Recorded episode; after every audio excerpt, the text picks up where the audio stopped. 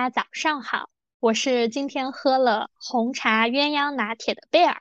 Hello，大家早上好，我是今天喝了一杯自制拿铁的 Sarah。欢迎来到喝杯拿铁。今日美事啊，今天终于是周五了，连上。我也想说这句话。对，这一周上班太累了，我跟你说。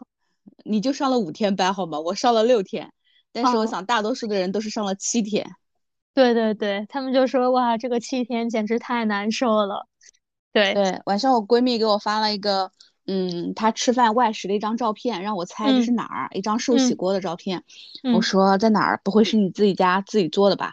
她说不是，就是在她公司附近吃饭的，在她公司，在她公司吃饭的。然后那个照片，然后我说对，我说你今天还要在外面吃完饭才回来吗？他说：“今天周五我实在太累了，我要在外面吃一顿再回去。”啊，对，周五就真的特别累。对，这周真的特别累，特别忙。我是开年第一周嘛，中间还出了个差，对，还这样子。对，你怎么样？我觉得我特别炸毛这周，炸毛？怎么个炸法？血压飙升？怎么个炸法？因为，因为就是。就是可能听之前的节目，大家也可能就是能猜到，就是我跟 Sarah 都是人力资源呃相关的这样一个从业者啊。嗯，对，是的。那我自己的话呢，我现在是在一家就是生物科技类的一家公司，然后我是在做 HR，大概是这样一个情况。那其实年后第一周嘛，那我就是可能有一个比较正常的工作，就是我会需要去那个 follow up 一下我们可能年后需要入职的一些候选人。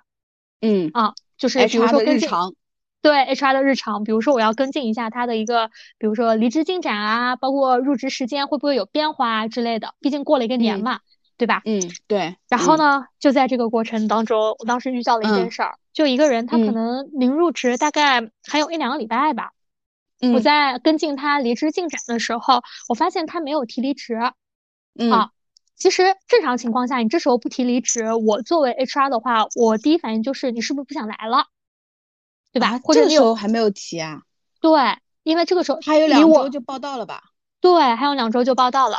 我第一反应就是，哎，你是不是不想来了？或者你手上是不是有什么 offer 了？我是不是要去找一些 backup 之类的了？以及我要跟他的，比如说即将入职的部门要先打个招呼，大家打个预防针，这样子，对吧？然后这人他没有提，没有提呢，他就说，哎，关于 offer 我有一些问题，我想再咨询你一下。那我想说，那你想问你就问吧。然后他就将 就我们的一些 offer 细节就问了一下，然后呢，我也给他解答了，就没有什么问题。后来他就大概是这样跟我说的，呃，他说，呃，就是就是说，哦，那我这两天我到时候再跟我领导提，我提的时候我再跟你说。那我我肯定就是想问一下嘛，就是你到现在都没有提，你的一个顾虑是什么，对不对？就肯定大家想了解一下情况。然后他就说，呃，他二二年在他现有的公司应该是错失了调薪，啊，应该是年终一次，中间一次，结尾一次没有调。然后他的意思呢，就是他如果上半年加入我们公司的话，我们明年的就是一个普调的话，他也会错过，因为时间不够嘛。啊，嗯，那他觉得可能说离他到我们公司的一个调薪，可能需要一个一年多这样一个时间，嗯，啊，大概是这样子的一个顾虑。但其实他现在是什么意思呢？就是是来还是不来呢？对，就是话都已经说到这个份上了，你是想让我给你涨钱呢，还是你决定不来了呢？你倒是说呀。他不说了，他话就到这个份上了。然后我问说，那你是什么意思呢？他说啊，我有一点顾虑。那我肯定不会主动提去涨钱或者怎么样的，但其实他这个话的一个意思呢，其实我能 get 到，他是一个呃，就时候就比较纠结，我们俩就拉锯了很久，然后他也讲了很多原因，包括之类的，但我其实还是满足到了他的预期的，嗯。啊，包括就是因为年底涉及到大家会有年终奖嘛，我是给他延迟了，就是正常我们一个月的入职时间，我是给他延迟了的。嗯，就为了让他能够拿全年终奖，所以我觉得前期工作是做到位，并且大家是经过充分、经过充分沟通的。然后你在入职前就两周吧，你突然间来这事儿，然后你可能还要涨薪。这个坦白来说，从公司的一个人事规则，包括说从一个 HR 在现阶段的一个判断，我肯定是不会给你涨的。嗯，对。所以所以当时我听到这个的时候我就很炸，但是因为人家没有点题，你也不好说，你直接说这事儿，对吧？然后那这个顾虑就到这儿了，并且我们还没有到真正的入职的约定的那个时间，所以你 offer 肯定还是奏效的，对吧？嗯，那也就是说有一颗地雷埋在这儿嘛，你不知道他到底会不会入职嘛？学而未决。你要跟他确认吧？对，我肯定跟他确认呀。嗯，就是他现在跟你说，哎，我是可以来的，但是我有一些顾虑，我还没有提怎么样的，所以我跟他确认的一个点就是，嗯。那反正入职时间我们是不会变的，嗯，那你这边的一个离职进程你可以自行把控，就如果你要延迟的话，我这边肯定不同意嘛，嗯，就反正大概是这个意思嘛，对。然。后他在那天入职时间。不能再 delay 了，对吧？哦，对，我肯定不 delay 了，因为我不能一直等他嘛，对吧？就，然后那天晚上他就忍不住的给我打了个电话，他就表明了，就类似于说。哎呀，他这个调薪时间可能比较长，能不能再折中给他涨一下？这样子就终于说出来了嘛？哦，说出来，希望就是说我来报道，但是你再给我涨点钱。对，你再给我涨点钱。嗯，但是因为他在给我打这种电话之前，我就已经内部沟通过了，不管是跟我的领导，还是说跟他即将入职的他的直线领导都沟通过了。对，嗯，我们我们是就是其实作为一个企业，还是挺反感这种行为的。嗯。啊嗯，所以就是肯定是不会再更改了，并且坦白来说，我觉得 offer 它虽然说不具备像劳务合同一样那样子的法律效应，但它还是一份正式的一个文件，它不会说我很随意的去更改的。因此而言，就是对，因此而言就是我们我当时就拒绝了他，就是那天晚上我就拒绝了他。但是其实这件事情很膈应人的，就 是特别是开工第一天。哦，炸到你了，对吧？对，因为真的很炸。坦白来说，因为前期就是不管是给大家出那个定薪流程什么的，真的是做了很多很多工作，也开了很多绿灯。我懂，我懂。就因为你肯定谈过很多 offer 嘛，你知道的。对。对，已经就是帮他。其实我们会，我们理解这个事儿，会认为，呃，我们最终你接受这个 offer，并且我们等待你入职，其实是基于我们前面双方共同的努力，对吧？对，我们都去去满足你的期望，对吧？对。但是结果就是过了一个年之后，然后你好像一下子哎把前面的约定全部推翻，又要重新开始一个契约，那这样的话其实是是违背契约精神的。对，所以所以对。所以这个是嘛，然后还有一个，还有一个就是，呃，算是我们在谈薪的一个后端吧，嗯，谈薪的一个后端。然后呢，当时，呃，其实这个人他的一个原本的薪资预期一般，嗯，我们也是满足了他这个预期，嗯。然后呢，在双方往下推进的过程中呢，他跟我表示，就是说，呃，有另外一家公司大概给到了可能说高于我们现在。呃，可能比我比我们的薪资方案高百分之三十这样子的一个涨幅，嗯。啊，然后因为他他其实是一个外地想要来南京定居的这样一个人，哦，异地，嗯。啊，对他，所以他前期会比较考虑生活成本之类的，嗯，就是会表现的当时是比较想要看钱，因为想要买房子嘛，啊，那他当时跟我讲到这个的时候，我知道我是给不了对方公司那样子的一个薪水的。我就直接说了，那我可能给不到这样一个薪资。那这边呢，呃，我建议您就是可以选择他们家 offer。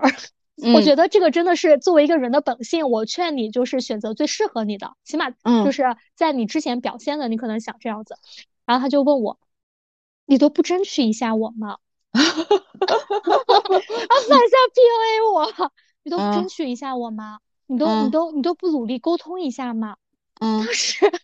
因为我，然后我说，嗯，我说，然后我一开始就就说，我说那好，那我这边反馈一下，对吧？嗯啊，沟通一下。但因为我知道我们的区间在这儿，所以大概到了下午，我就跟他说，我说，呃，那不好意思，我们可能确实给不到嘛之类的。嗯嗯。然后他就反向 PUA 我啊，也不是 PUA 我吧，他又反向就说我，他说，你是不是没有努力争取啊？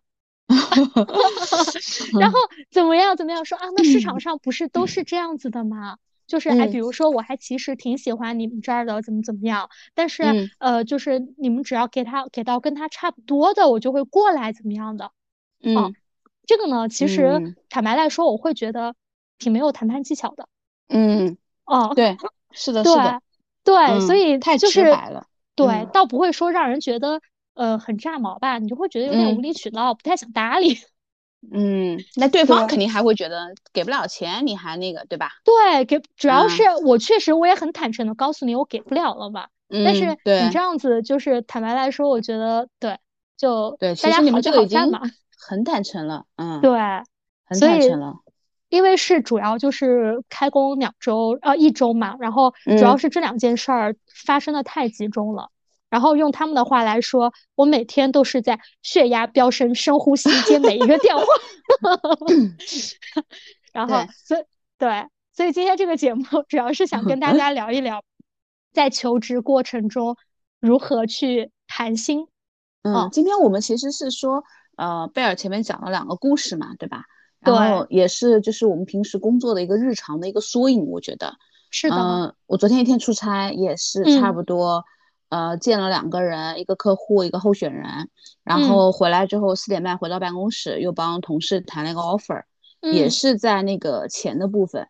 对，是那个人呢，其实他也是怎么说呢？我觉得他要钱就在最后阶段了嘛，对吧？嗯，坦白讲，我客观的来讲，我觉得企业给的呢这个 offer 确实是涨幅不是很高。嗯，然后呢？但是我觉得也能够满足到对方的一个需求，而且其实说实话，他们家差不多就是他的本身 base 之外啊，他大概还有 base 的，比如说百分之三十左右是每个月固定能够给到他的加班工资啊，就是 total 加在一起其实是不低了。你知道做研发的其实很多时候加班的嘛，但是不一定说每个公司都按照正常的这个给你折加班工资的嘛。嗯，所以呢，但是呢，这个人呢，他谈的过程当中呢，他其实就是说，那加班工资这一部分他觉得不能算。他其实呢，呃，他在谈的时候其实还是比较诚恳的，但是呢，你也能感觉到他不是一个那种呆呆的研发的那种工程师啊，他还是一个比较会为自己打算的。那他那个点呢，就是说，其实他也有其他，比如说，呃，像上海啊一些一线城市开的更高的一些 offer，对吧？啊，明白。但是呢，他并没有说我要求追求跟上海一样的 offer，但是呢，就是呃，我希望能够就是薪资的涨幅部分那个百分比能够让我自己过得去。啊，就比如说你现在可能给到我，比如说假设，哎，给了他一个十六点七，对吧？的涨幅，然后呢，他说我希望就是你至少给我个百分之二十的涨幅，嗯，啊，我心里也能够说服自己，啊啊，对，就是当然了，当然这个人他其实也是一个非常认真仔细的人，因为他除了薪水之外，他就是下面噼里噼里啪啦列了一堆问题，都是让我们顾问去解答的，对，所以这个也是谈涨薪的，就是我会发现这个其实是我们工作的一个日常，对，是的，对吧？然后，所以我们就想说，借着我们这个职业的一个呃经验吧，因为刚刚前面其实贝尔讲了他的职业嘛，然后我自己其实是一一年进入猎头行业的，然后到现在应该十二年嘛，然后之前也是对吧，自己做顾问啊，带团队，然后开公司，开猎头公司，跨区域管理。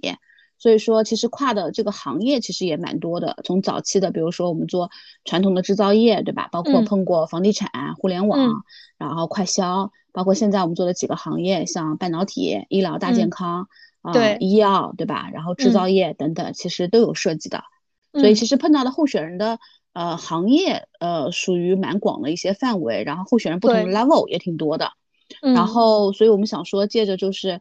呃，我们两个怎么说呢？人力资源的这个从业者啊，我们今天就是说，因为卡着马上过年之后嘛，其实也是一个求职跳槽的一个高峰期。对，我们想说我们四，对对对，我们想说站在就是听众的这个角度，哎，如果是一个普通的求职者，我们怎么样能够就是说啊，既体面，然后又有技巧的，能够争取到自己想要的一些薪资？对，是的，嗯，对吧？嗯，对。然后，所以我们其实前面的时候大概捋了一下，就是因为其实案例，我觉得对我们俩来说真的是太多了，对吧？信手拈来啊，对，信手拈来。然后我们就想说，哎，要不捋一捋，就是说从我们如果作为一个普通的求职者，对吧？那其实呃，首先你可能遇到的第一个环境就是说，你在网上更新了一下自己的简历，对吧？嗯。还是说你跟身边的亲朋好友说了一下，哎，你可能打算跳槽了。然后如果有一些好的机会，帮我看一看，对吧？对啊，那这个时候你跟企业接触的呃第一个接触点，应该就是要么比如说企业的 HR 看到了你的简历，然后给你打电话，对吧？或者是猎头来开始跟你沟通了。是的，对吧？然后这个时候就开始啊，叮铃铃啊，贝尔吗？是不是？啊，对啊，对。然后你开始说一下自己的聊完了，对，现在看不看机会呀？啊，打算看什么呀？然后大家可能双方。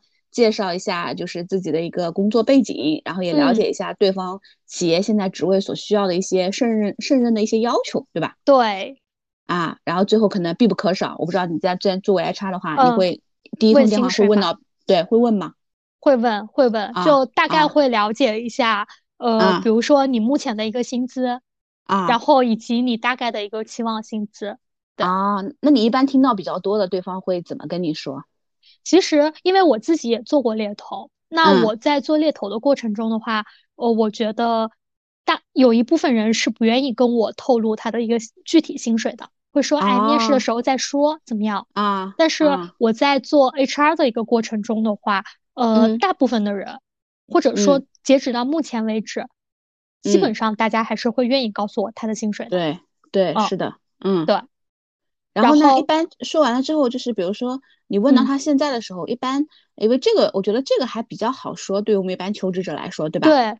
啊，就是比如说你问到啊，我们当一般比如说被问的，如果我现在作为求职者，就是被问到是说，哎，你的期望薪资是什么样的？就是我们觉得这个时候你如何得体的去回答呢？呃，首先啊，我先说我听到的一个回答，嗯，我听到了大多数的一个回答，嗯，市场涨幅就行。啊，真的吗？这个是你听到大多数的回答吗？这是我听到的大多数回答，但是每个人对市场涨幅的一个理解不一样。嗯，对对对，是的。对对对，有的人会觉得，比如说我百分之十到二十就行；有的人会觉得我要二十五到三十，甚至比如说啊，比如说像你刚刚说的半导体芯片行业，他们甚至觉得会要更高。嗯，对吧？对对，这个是我听到的一个比较多的一个回答。那你觉得这种回答你满意吗？作为 HR 来说？作为 HR，我肯定是不满意的呀。嗯，我得 我得要看你，对我得要看你，就是你大概的一个区间之类的。但是如果是作为 HR 的话，我第一通电话，如果你大概这样讲了，我大概框一个区间，我不会问太细。嗯，就是我会基于你目前的薪资，我自己比如说大概会框一个薪水出来。嗯嗯，这样子，然后我会在，嗯，对我会在比如说后面的。比如说面试或其他过程中再进一步，对，嗯，对啊，对，所以通过这个第一轮的这个电话的话，其实比较建议是说你不用那么赤裸裸的报一个具体的数字，对，对吧？我觉得你给一个区间，对，会好一些。对我也会觉得，就是说，呃，其实市场涨幅，我觉得能回答出来市场涨幅这四个字的，其实这个答案说实话已经不错，及格了。啊，是那倒，对，就是其实我们遇到很多，就是如果，呃，因为我们前面聊到这个话题啊，为什么讲？因为人的一生，如果我们作为一个普通的，呃，求职者来说的话，你不可能一生说挑几十次槽的，你没有那么多的经验，对吧？但是因为我们工作的原因，所以我们会其实每年每个周可能都会处理很多这样的一个回答。对，我会觉得就是第一轮这种回答的话，其实在你报出你现在薪资的时候，对方就是不管是企业还是猎头。他们心里面差不多已经评估你这个跟这个职位是不是最后能谈下来的，是的，他已经开始评估了，对，是的。这个时候我觉得不能就是说赤裸裸的报一个，比如说我现在一个月啊正常的，正常他们表达的时候可能不太会说二十 k 三十 k，正常说我现在一个月两万，对吧？对，然后说你要多少？我觉得三万，哦对，对吧？这个其实我觉得是大多数人的一个日常，因为我们现在其实做的很多都是偏研发、偏很多技术型的会为准嘛。但是其实真的很多人求职的时候，他就说我现在两万，我要三万。还有一种，嗯，那肯定要比现在高吧？啊，对对对，这个 啊，那这个我觉得肯定要比现在高的。对对对。那那他说，那你说高多少呢？呃，到时候再看吧。对，你们看或者你们能给多少呀？对，你们能给多少？对，就是我觉得这几类呢，其实很容易，就是比如说你前面花了半个小时沟通的啊，对你这个人的履历啊、背景啊都比较满意的情况下，啪。然后一下一个美好的形象幻灭了，对，是的，对吧？对，是我们会建议是说，在前面讲的时候呢，呃，随意性还是不要太强。如果是一个比较有技巧的，肯定还是会说，呃，当然就是呃，薪资这个部分呢，我也很坦诚的跟你们分享了我现在目前的一个薪资架构，对吧？嗯，其实可以讲的具体一点的，比如说，呃，我们现在的这个工作呢，每个月大概税前是多少？我们一年是发多少薪，对吧？然后我们大概年终奖是几个月会在什么时候发放？然后平时我们可能还会有什么样的一些奖金报进去啊？如果你觉得你的福利特别大，你可以报进去。如果什么就像之前我们开玩笑讲的，什么夏天发几个西瓜啊这种啊，那就别说了。然后日常的，比如说三大节，啊对吧？对对，那这个多的嘛，可以说一说。我觉得少的，什么一两百的也就不要说了。对，然后呢？然后就是正常的把薪资就是报出来之后，如果对方问到说那你的一个期望呢？呃，你说当然，因为期望的话，我也是希望能够有一个合理的一个市场涨幅，对吧？嗯，那当然了，因为我其实呃不是专业的 HR 嘛，我不知道，嗯嗯，您了解下来就是最近一两年可能市场上我们这个行业大概的一个涨幅是在什么区间？你也可以给我一些建议。对啊，那其实可以把话口给别人，对，而且也是比较坦诚的去请教嘛。也可以就是了解到，就是其实不管你心里面是不是有个答案，你不管是你知道说你们这个行业现在是百分之二三十还是四五十，嗯，你都可以评估一下，其实对方能够给到的区间是多少，对，对吧？就是我觉得在第第一回合接的话，其实不一定是说要锚定的那么准，嗯，对吧？但是其实也是可以去探一下对方的底，因为说实话，工作嘛，就是跳槽嘛，它肯定是一个双向选择，是的，对吧？我觉得我们再转换到求职者这个身份来说的话，你想对方 HR 他是不是专业，也是你要去考量的嘛？对，是的，对吧？有一些 HR 可能就是说，嗯，我们这个啊，反正你这个薪资太高了，我们肯定是给不到的，给不了的，嗯啊，对吧？那这样的话，那双方就没什么好聊的，对吧？就不要浪费浪费双方时间嘛，对吧？对对对对对。然后有一些 HR 可能是说啊。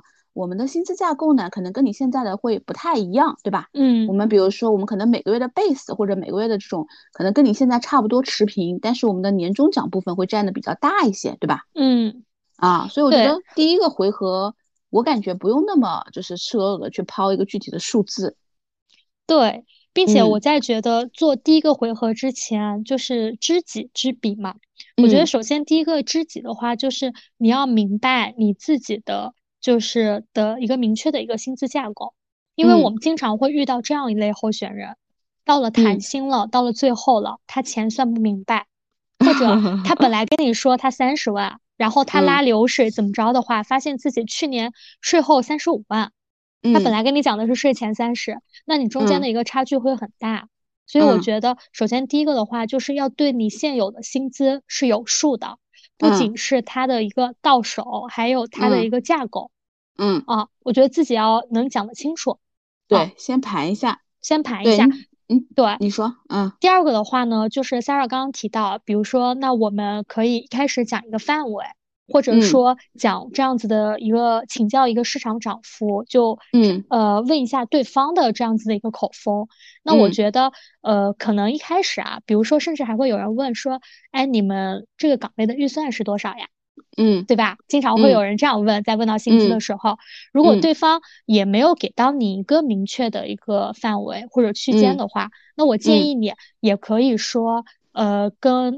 对方的 HR 或者说是猎头去问一下对方的一个薪资架构，嗯，哦，就像就像就像刚刚 Sarah 说的，有些有些人他可能会主动跟候选人去介绍，但有些人可能说，呃，在第一通电话不习惯去介绍。那我觉得作为求职者而言的话，呃，要主动一些。对你如果没有得到一个你满意的信息的话，你可以主动去问这个，因为这个的话基本上都是呃不会变的，也是都可以方便说的，你自己可以做一个评估。对，嗯，对，对，是的。刚刚讲这点的时候，补充一个啊，就是这个点可能，嗯，有一些人会忽视，但是我相信大多数人其实都不太会这么去做，就是不要虚报薪资。是的，对吧？就是我们遇到其实非常多，就是很尴尬的情况，就是前面把自己薪资虚报了，然后到提供薪资流水的时候，然后整个人感觉都不太好了。是的，对，对吧？嗯嗯。所以我觉得这个点一开始报的时候还是诚实一点好，哪怕就是你觉得你希望在薪资部分涨幅更多一些，但是也不要虚报现在的这个薪资，就只要你把比如说你希望的这个涨幅，你可以有理有据的给说出来。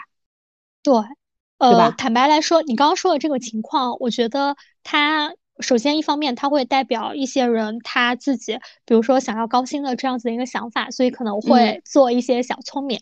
我觉得他还他还代表另外一部分人，就是我我之前有遇到过一部分人，可能他现有的公司他的一个薪水就是比较低，比如说他是从校招开始就进入这家公司的，他的专业能力可能很突出，对，但是他的薪水可能是低于市场值的。又比如说，我前段时间我接触了一个，他是国内一个非常知名研究所的博后，嗯，然后我后来我才知道，行业内就是的规定，就是越有名的研究所，可能他的博后的薪水会越低，因为他们的资源很丰富。对，那他这个这个点插一句啊。插一句，就刚刚贝尔讲的这个点，就是比如说他讲的这个研究所，对吧？越知名，它的这个越低。这个其实就像，如果我们放到市场上正常来看的话，你会发现在每个行业都是这样。包括我们讲的有一些外资公司，它的 branding 品牌越强，其实它本身的这个薪资在市场上，在这个行业里面分位不会很高。是的，对吧？好，你继续说这个博后。有一些人他可能想出来的话，他怕你以他现有的工资去给他定薪。他甚至在这个阶段，他是不愿意说去讲自己的一个薪水的，或者他就会这样说：“嗯，那我现在的这个薪水其实是很低的，它不代表我现有的一个价值，怎么怎么样的 啊？” 就是我觉得这一类人很常见，包括他们的心理，我觉得是很容易去被人理解的。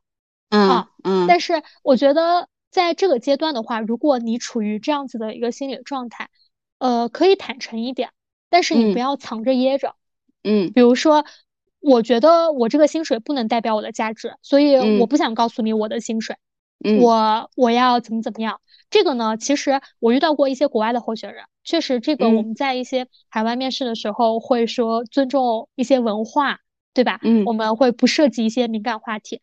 但是我坦白来说，大家生活在这样子的一个大环境当中，呃，国内的情况还是这样子的。我觉得在这个情况下的话。你可以表达你的诉求，但是还是坦诚一些。嗯，对，嗯，是的，是的，嗯，对，确实是的。对，然后我们再回来说到，就是刚刚讲的第一轮，就跟 HR 或猎头的一个初步沟通嘛，对吧？对，我觉得第一轮反正它有几个点，就是第一个我们刚刚讲的是说，首先要诚信，不要虚报，对吧？对，啊，在这之前把自己的一个薪资大概的一个情况自己先算清楚。对啊，base 怎么算，奖金怎么算，福利怎么算，对吧？把架构能够很清晰的表达。然后第三个就是在被问到一些期望涨幅的时候，呃，可以就是不用那么直接的说出一个具体的数字，对，也可以把这个问题就是有技巧的抛给对方。啊，问问对方 HR 或者猎头，哎，您建议的就是觉得我们这个行业这一两年的一个合理的涨幅大概在多少？我也可以参考一下，对吧？对，是啊，因为至于是我的话，可能我借鉴的是前两年我自己跳槽的一个涨幅的一个平均数啊，或者是我身边朋友给到我的，对吧？嗯，对，就是这样子。然后这个就是第一轮嘛。对。如果大家都沟通的比较好的话，可能会往后进行到各种就是可能一轮、二轮、三轮的面试啊。对。一般情况下，我记得在面试环节，其实大多数啊，我觉得专业一点的，嗯，用人部门其实不太会直接跟候选人去谈薪资。对，但是我觉得在面试环节可能会遇到的一个问题，就是在你面试，特别是到面的时候，大多数公司会让你填表，表上面会有这个 表上面会有这个。然后我遇到过一些，呃，算是可能有一些概率性的事件吧，就是。他们在填表的时候写的实际薪资和期望薪资和电话里你说不一样，不一样。对，对。然后呢，因为有一些公司，他用人部门可能会看到这个表，在面试的时候，有一些公司他可能就是呃不会给用人部门看到啊。但是基本上说，在面试阶段的话，不会直接问候选人这个。但是我觉得，呃，这个表上面的一些信息的话，你起码要跟第一轮是对称的。嗯，哦，对，啊，对，嗯，对，对你讲到这个点的时候，其实我们今天的立场是要帮大多数的人去谋福利的哈，对，就是，呃，我觉得填表的时候，就是就基本上分成两种嘛，我们其实啊经常看这种表，而且有的时候其实也会被客户 challenge，就是当时就你讲的有些候选人明明就是在面试之前我们已经做过 coach 了，对，比如说，哎，你当时跟我报的，比如说百分之二十的 increase 啊，或者是，呃，就是比如说一个具体的一个数字啊。但他去填表的时候，就是你知道吧，人的这种心理啊，他总归想多写一点。对，是的，对吧？就我觉得这样的话，但是你也不要太夸张，就是这个其实很容易给 HR 造成一个印象非常差的一个印象分。对，对吧？是的，就会建议是说，嗯，如果你实在不想写，我觉得你要么就是你就写面议，甚至面议都没问题。对，我觉得面议或者空着这些至少不会被扣分。对，总比你比如说你现在一个二十 K，你写个五十 K。或者是直接上来狮子大开口，我希望能够百分之五十的涨幅，对对吧？是的，我觉得这个还是很可怕的，就是这些我觉得都是负分。然后还有一些分数呢，我觉得是就是呃，我不知道你之前有没有发现啊，就是我我我觉得大家呃如果没有经过就是说专业的 training 之前啊，写薪资的时候大家都会写月薪，就我建议还是写个年薪。为什么呢？因为每家公司它的这个薪资范围会就是薪资架构不太一样。对，是的。就是我们之前有些候选人他比较吃亏，对吧？哦，对，是的，对吧？他一填这个就是啊月薪，比如说是多少，哎，发现这边的可能月份比较少，其实你还比较容易吃亏的。对，是的。对吧？所以我们觉得，我觉得建议的几种方式就是，你要么就是写年薪，嗯，然后你写年薪的时候，包括你写一些涨幅的时候，如果你实在是觉得过不了自己心里那关，又想要高一点的话，你可以写个区间，哎，比如说我期望百分之二十五到三十五的涨幅，对吧？对，是的，哎，这样的话，其实你到时候你在谈判的时候可攻可守嘛。对，是的，对吧？啊，然后我觉得还有一个点呢，就是说。我们刚刚讲的就是，呃，尽量不要去写个具体的市大开口的数字，啊，对，是的。如果你实在觉得那个的话，你就要么空着，要么就是写面议。对，是的。吧？然后，呃，坦白来说啊，虽然我作为 HR 啊，但是我觉得，如果说大家在这在面试已经到了面试阶段了，然后我们想要说进一步去了解薪资，或者说能够为了后续更好的去呃谈薪的话，我觉得。如果在面试，特别是快要到比如说后端的时候，呃，可以去通过自己的一些 私人关系去了解一下这家公司的一个大概的一个薪酬水平。嗯，对，哦，对，是的，就是如果你在一个行业的话，你有相关的人脉的话，你可以大概去打听一下。嗯，对，对，是的，可以的。对，这个这个点我觉得是的，就是我们在呃求职的过程当中，我们呃在选择很多公司的时候，我们一定要把身边的一些资源人脉都用上。对，其实不仅是薪资方面，对吧？包括是文化价值啊，整个公司的一些流程啊，呃，就是等等。是的，因为呃，在打听的这个过程中呢，我觉得第一个的话是为了后续一心能够更方便；第二个的话，其实是为了去验证，比如说你在第一轮你去问了对方的 HR 或者猎头经理的一些信息，他们的一个架构，或者说什么时候调薪，我的年终奖占比大概是多少？我觉得。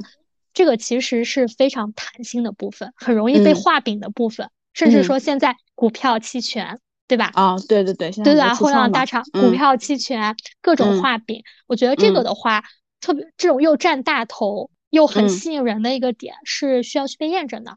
嗯啊，就你不一定全部都听信，但我觉得如果你很有兴趣跟他们走到最后的话，这个你可以前期打听的。嗯，对，前期都是可以去问一问。对，然后。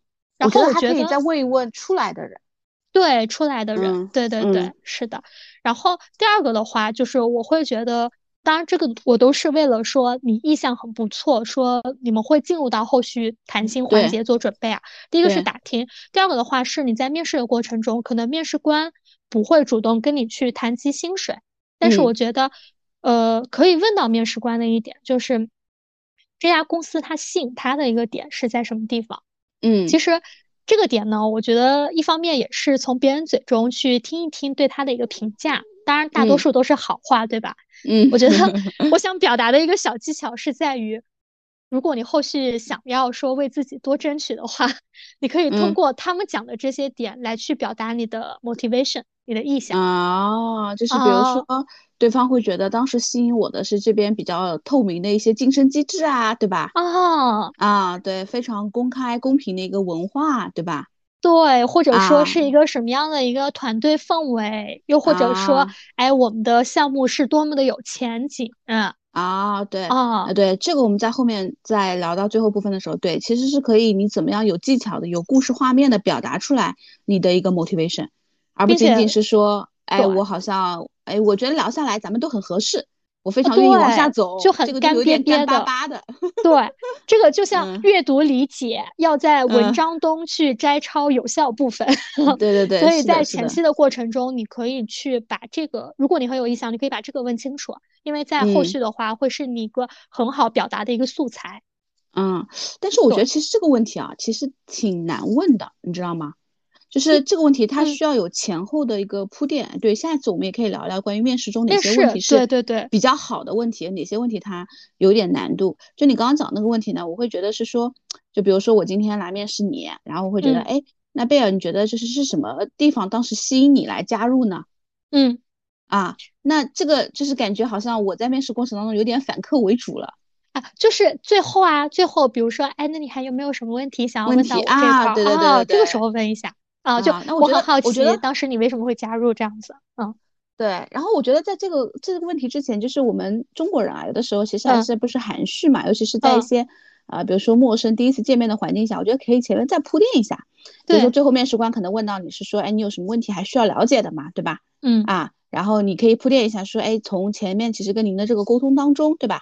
我能感受到，其实，呃，你在这公司已经好几年了，但还这么充满热情，对吧？嗯，啊，能跟我分享一下，你觉得就是最吸引你的这个点是什么吗？我也其实蛮憧憬的，对，就是前后加点料，会让你中间的问题感觉没有那么突兀。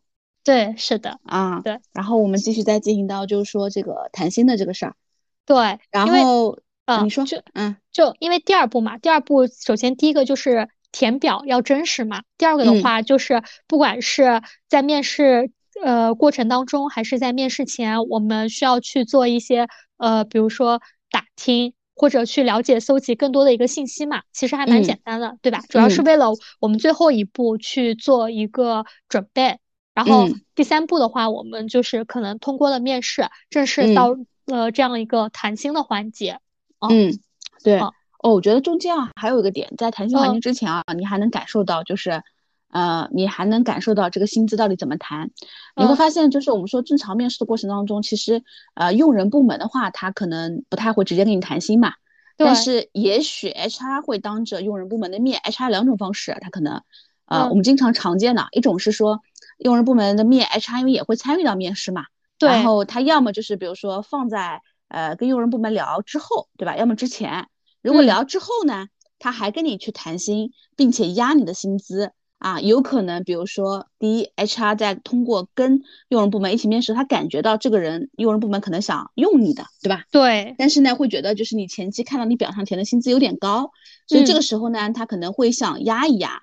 哦，那你第一个大概率你能感觉到自己可能是可能性会被录用的，嗯。但是他们可能薪资给不了你期望的那么高，对吧？嗯。就你心里大概会有个数了。对吧？我觉得这是一种，就是一种情况跟你聊。我觉得还有一种啊，这种是比较正式的。还有一种呢，就是 HR 说好的呀，那今天我们面试就结束了，然后我送你出去。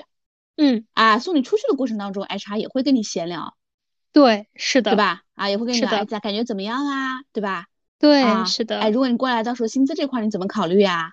对，是的。这个我觉得也是，其实你别看说送你出来，这个其实也是在面试环节，只是他不在会议室进行。对，是的，就可能换一个环境嘛。对，对，我觉得这个时候呢，就是啊，如果要是这种问题呢，其实也是一样的，不要也是不要一下子抛一个具体的数字，嗯，对吧？不要一下抛一个具体的数字，就是会觉得还是说啊，我各方面觉得还不错。那薪资这部分的话，你们也可以啊，因为我也把我的一些期望写在了表上嘛，嗯啊，你们也可以就是说根据我今天那个面试一个评估，然后来看一下。对啊，是的啊，然后我突然还想到一个点，就是呃，如果这个时候，哎，你自己表现也还不错，而且你自己其实对这个机会也蛮感兴趣的，呃，那其实如果 HR 再问到你薪资这块怎么考虑的话，呃，你还可以用一个小小的一个 bargaining 或者谈判的一个小技巧，就你可以是说啊，你觉得就是说啊，整体感觉还是不错的，然后薪资这部分的话啊，也是希望能够就是多争取一下，对吧？啊，这个其实也可以先表达一下。然后呢，HR 就说好的呀，那你具体的一个期望呢？啊，你说我表上也填了啊，然后你说如果呃你们到最后给我 offer 的话，我也会慎重考虑的。啊，这两天呢，其实因为我还有一些其他的面试机会嘛，啊，到时候我面完了之后，对吧？啊，我会综合比较一下，一起来考 考虑。对对对对对。但是整体而言，啊，说完虽然说完这个话，对方肯定会有点不太开心的。啊，所以你要再往回捞一捞，就是啊，但是说实话，我今天聊下来的话，我会觉得你们的文化啊、价值观啊、整体的感受啊，怎么再往回捞一捞。哎，但是这个点你一定要点到，我还有其他的机会再比较。对，是的啊，就我很抢手 啊，对对对，我 很抢手，或者是到最后我会综合来看哟。对，是的，是的，对吧？啊，然后对方如果比较机智或者稍微精明一些的 HR，可能再继续问，哎，你其他的机会也是同行的吗？对吧？嗯，或者是进行到哪一步了？对，那这个时候你也不要具体的说一些数这个东西，也可以。呃，如果有，那你就稍微说两个；如果没有的话，你也可以虚拟一下，比如说，对，因为有一些是朋友推荐的啊，目前还正在接触当中。啊啊！天呐，这真是干货呀！对，其实这些就是呃，既不会得罪对方，又不会觉得就是说你什么都没有说。对对，是的，啊，因为其实就是我们想说，求职者有的时候，呃，没有什么技巧，也会经常被欺负嘛，就是也会被对方打压，说啊，我们还有几个人在比较啊什么的，对吧？所以其实同样的方法也可以稍微小的技巧用一用，但是用起来呢，不要那么夸张，还是真诚一些。嗯，是的，嗯，对对，我觉得这种一般都是面试结束之后，然后可能不管是在正式的会议室，还是送你出去的路上，都会跟你去聊到的一些话题。对，甚至说有的时候会是电话结束去问一些反馈。嗯，好，对，这样子的，因为因为比如说有的是线上嘛，嗯，现在对，嗯，就可能会追一些反馈的时候，我觉得这个都是可以聊的。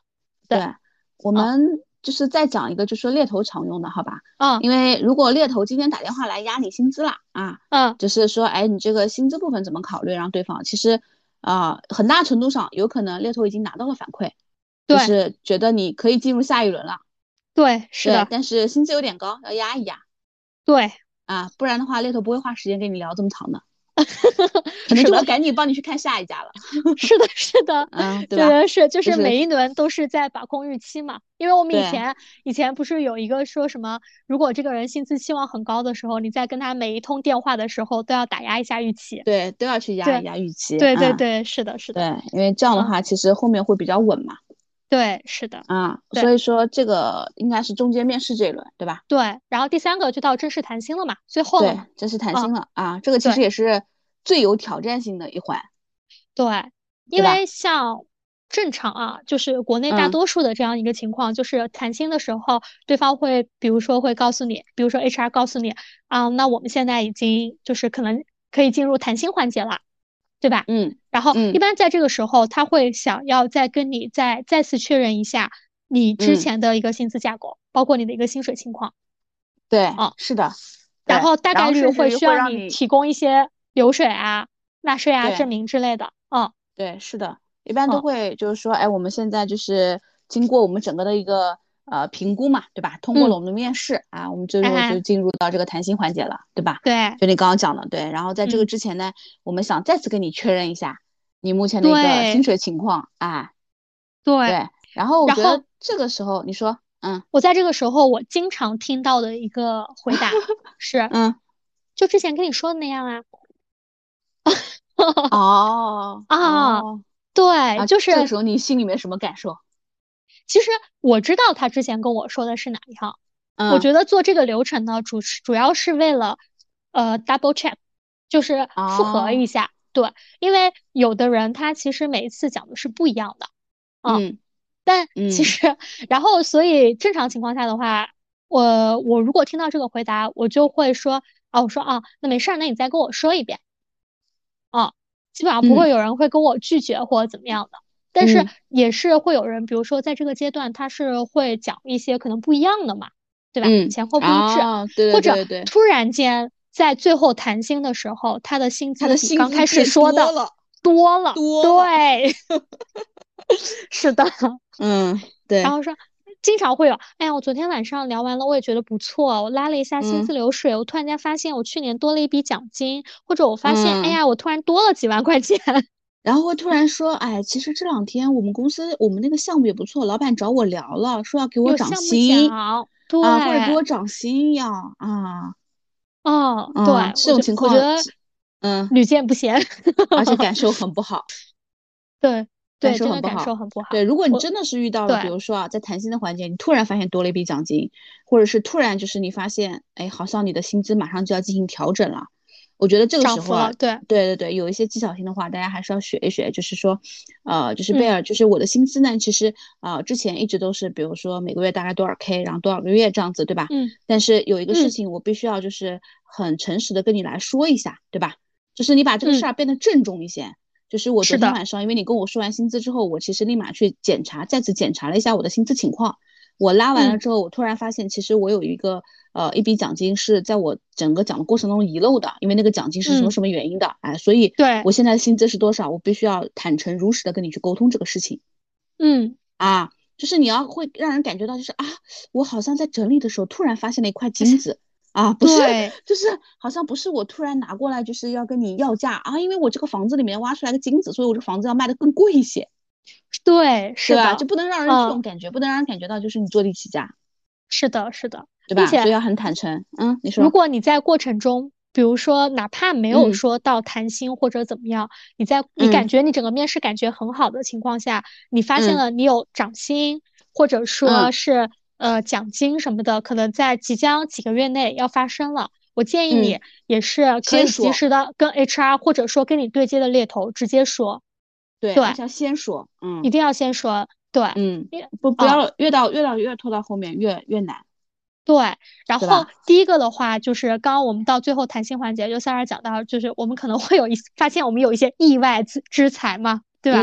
意外之财，那这个的话，我们要么就是发现之时先说，要么就是我们可能要用一些话术的技巧去进行一个表达，对吧？嗯嗯嗯，对。然后我觉得还有一个第二点。就是，可能有些人他会觉得，哎呀，我都到 final 了，肯定是你们老板想要我，对吧？老板想要你也不敢怎么样，那我就起起价吧，我就想多要一点，对吧？嗯，比如说我本，可能他现在四十万，然后他想我要的也不多，我就要个四十三万或者四十五万这样子。对吧？嗯，然后呢？嗯，但这个预期的话，其实会稍微高一些。我觉得这个其实是有可争取的一个空间的。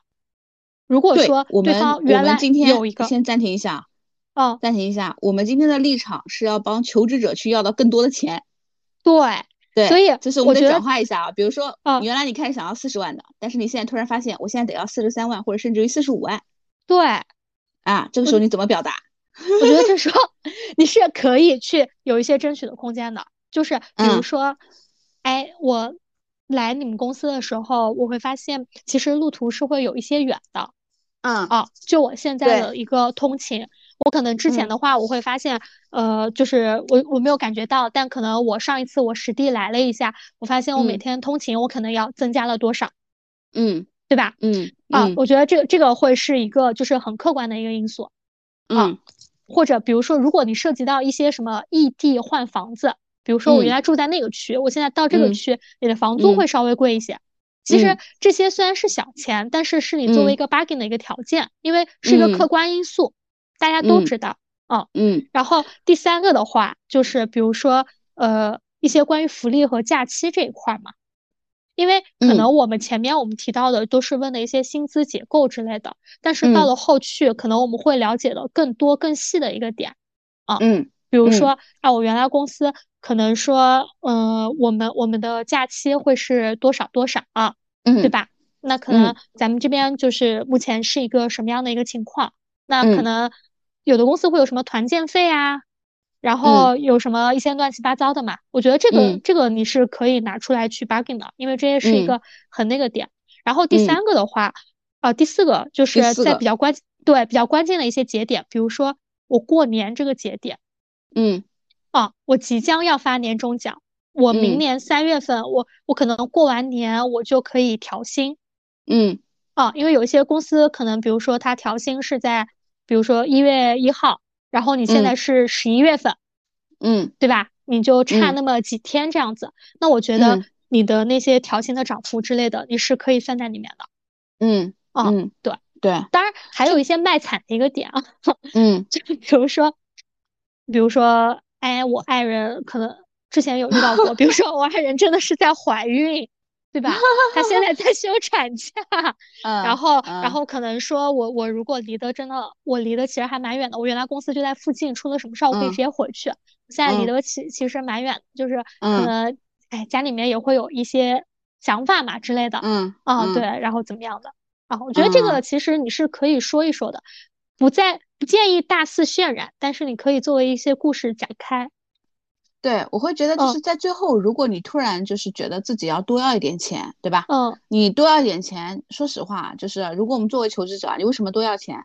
你可能基于会这么几个点，就是第一，你会发现这个事情聊下来比你预期的要难度要大，对吧？这个是你可能会觉得多要钱。第二，你有可能在聊的过程当中，不管是你打听到的还是什么，你会发现他们家其实是能给这个钱的。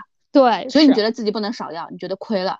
第三，你可能在跟其他同行相比的话，你觉得如果在其他公司做同样的事情，可能钱可以要的更多。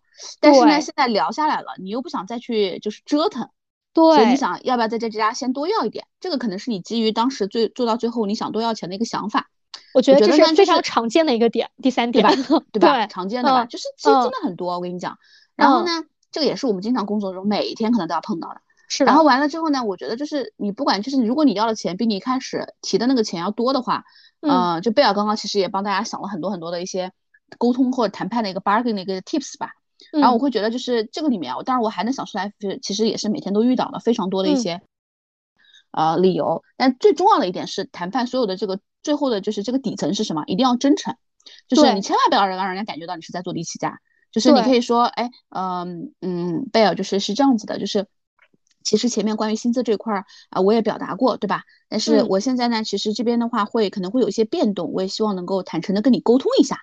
嗯，就是这些铺垫的词一定要有，因为这个也是什么呢？管理对方的一个预期。是的啊，对吧？然后你就是刚刚讲的，就是比如说啊，我不管是过年啊还是什么的，其实还有还还会有非常多的，我搬家住的远啦。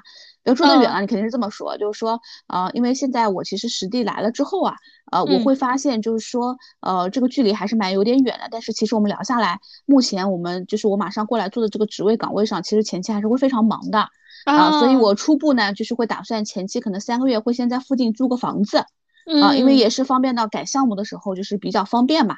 嗯啊，那这个其实也是说，那所以，我我觉得可是不是可以在就是这个薪资上给到更多的空间，因为也能够 cover 掉我一部分的一些成本，嗯，对吧？如果不是异地的话，那当然还有就是包括你讲的这个点，就是呃，其实很多男性候选人啊，非常多会以太太来去沟通，就是说其实我也回家跟跟我老婆沟通了一下，对吧？对，啊，商量一下，但是你知道，就是他可能会希望就是说，啊，怎么怎么的，因为毕竟其实我到这儿来的时候怎么的，他可能需要承担更多的家里的一个责任，对吧？啊，我觉得这个就是都是可以去拿那个，但是其实，呃，怎么说呢？我也跟他表达了，其实我也很想来加入我们这边，但是你知道，就他会有一些业，所以我也想就是问问你看，看看是不是有些空间可以帮我争取一下啊。然后还有一些呢，比如说就像你刚刚说的，就家庭升值的情况，就本来呢我觉得也可以，但是我其实算了一下，因为呃今年呢其实房子因为在装修嘛，对吧？就是或者孩子要出生等等啊，我觉得这些都可以讲，甚至还有一些，如果你既没成家也没老婆，那怎么办呢？就是你也可以说，就是因为其实，呃，我也了解到，就是说，因为我之前其实过去，比如说三四年没有跳过槽了，对吧？嗯。所以可能现在的话，就是因为你也能看出来，我不是一个就是啊，经常可能干了一两年就跳槽的。那我既然在一个公司待的话，我可能就是希望能够去做个三五年，好好做的，对吧？嗯。那所以我也希望能够过来，就是自己能够更 happy、更投入的去贡献到我们这个里面。对，对吧？我觉得这些都是可以去谈判的，甚至于，哎，我之前见过，就是候选人他自己本身就是比较会谈的。就说到这儿的时候啊，还会可能再加一句啊，贝尔，你看看有没有可能帮我再争取一下呢？啊，争取进来的话，咱们就可以进来做同事了呀。对，啊，最后加这一句，感觉很不一样。对，就很甜，是不是？对啊，所以我就会觉得，我就会觉得有多种多样的一个嗯谈判和沟通的方式。嗯，但是就是觉得在最后的话，一定要是很真诚的表达出来自己的这方面的诉求。就是就像刚刚贝尔一开始举的，就是那个例子，就千万不要到最后。就是你一开始啊，我觉得最最讨厌的就是说什么呢？就是 你一开始想要却又不提，然后呢，人家给你开了这个薪资 offer，你也签了，但是呢，你就在家提离职啊或者什么，你就左想右想，是不开心，对吧？是的。然后这个时候你再去坐地起价，其实最讨厌的。对，并且啊，即使真的给你争取到了，你其实在入职之前印象已经印象分很低的。对对。就是我觉得你这个人怎么反反复复的？对，是的，对吧？所以我觉得在就是我们说 offer，它虽然不是说劳动合同，但它其实也是一份合同，是一个契约精神的体现。嗯，所以说尽量在双方签订这个之前，其实把你的诉求，就是我觉得公开、透明、大胆的表达出来。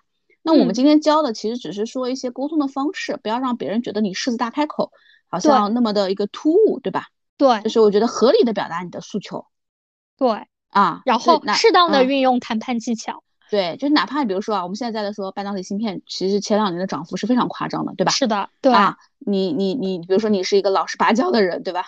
那你如果真的是碰上一些就是正在风口或者是这种红利期的一些行业，其实你也可以说，嗯，坦白讲，就是我其实之前对于这个薪资涨幅从来没有这么高的一个期待过，但是其实我现在跟身边同事聊下来，我会发现行业已经把我们吹到这个风口了。对，但是呢，其实，在这么多公司当中，我最想来的就是咱们家啊，我不会要求说你像其他家的多少多少，这个我因为毕竟呃，我觉得你们公司还有其他其他什么什么的，就是是我非常想获得的一个价值，对吧？啊，就比如说你就告诉他，其他公司给我开了一百万，但你们公司我只要八十万，你看可以吗？其实大概就表达这个意思。对，是的，对吧？啊，我觉得这些都是会让人比较舒服的，可以去接受去谈的。是的，对啊。当然，我觉得我们在我想到还有一个情况，就是你真的遇到特别会谈的 HR，嗯，就是谈判技 巧就是特别会压价的 HR。对啊，然后这个时候你应该怎么办啊？有的时候我真的，其实有的时候非常会压价的 HR，我也觉得挺烦的。就是你明明可以给这个 budget，对吧？你你不说给到上限吧？我觉得如果是在你这个 budget 百分之八十，如果候选人要的也不是很夸张，你就给了吧。但是有些 HR，我觉得压的还是蛮狠的。我觉得如果真的是让你觉得自己不舒服的话，啊，我建议你就晾一晾，啊，对，就是你千万不要让自己不开心，因为你不开心，你到最后我跟你说，你就会觉得自己受委屈了，然后因为你会一直想这个事儿，对你就会觉得你左想右想不开心，然后呢，你到最后签了 offer，你又说不去，真的会把自己口碑做坏的。是的，对啊，所以我觉得就是就是还是要 follow your heart，嗯，对。对吧？另外一个的话，我觉得像刚刚我们讲了那么多谈判技巧，如果大家比如说如约去收到了自己的，比如说这样子的一个 offer 的话，就是呃在签完了以后，呃，当然我相信就是现在大家可能手上你未来还会有一些其他 offer 比较嘛之类的。嗯。当然就是如果你确定你想要拒绝这家了，你不去了，你一定要尽快跟别人说。嗯啊，因为你尽快的说的话，其实呃还是比如说双方尊重，双方还是比较友好沟通的这样一个状态。你真的拖到最后一天，说实话也是尊重别人是什么呢？让别人也提前做准备，对，并且就是落一个好口碑。对，不过不仅说是在 HR 这一端啊，更多的因为你在一个市场上，这些男 manager 你真的是抬头不见低头见的啊，真的是，你真的别在一个行业混的。对你不要说你入职前一天你消失，入职当天你失眠，然后因为自己可能说很害怕拒绝，不知道怎么说，又或者说不当回事儿这样子，我觉得这个的话，其实真的才会把自己的口碑给做坏。嗯。对，我觉得有时候如果你社恐，或者是你觉得不知道打电话怎么表达，我觉得你要么可以在邮件上回复，或者是用微信文字，对吧？是的，我觉得至少就是你，你其实就是说你不敢对方他心里面是不是恨你啊，是不是讨厌你啊，是不是不回你微信，你至少是先把自己的观点表达了，是的，对吧？然后把原因解释清楚。对，嗯，对，所以说，嗯，就是因为因为其实怎么说呢，这个里面其实还是会有非常多的技巧跟方法论的。但是因为节目的原因嘛，我们只时间的原因，我们只能是说把简短的把三个阶段吧，对吧？嗯，就是第一次第一次接触面试过程当中，包括最后真正谈判的过程当中，一些典型的一些例子拿出来跟大家分享一下。对，如果大家比如说在谈心过程中有遇到了一些什么小问题，也可以及时跟我们分享。对，个性化的事例也可以跟我们分享。然后呃，我们也会说呃跟大家。比如说进一步的互动或者解答，然后在未来的节目当中，也可以跟大家去抛出更多的有意思的这样一个案例。对，嗯，对，是的，是的。好的，那今天的节目就到这里啦。行，希望大家能够在新的求职季当中获得高薪。好，那今天就这样啦，拿到令人心动的 offer。offer，对对对。好，好的，好，拜拜，拜拜。Thank you.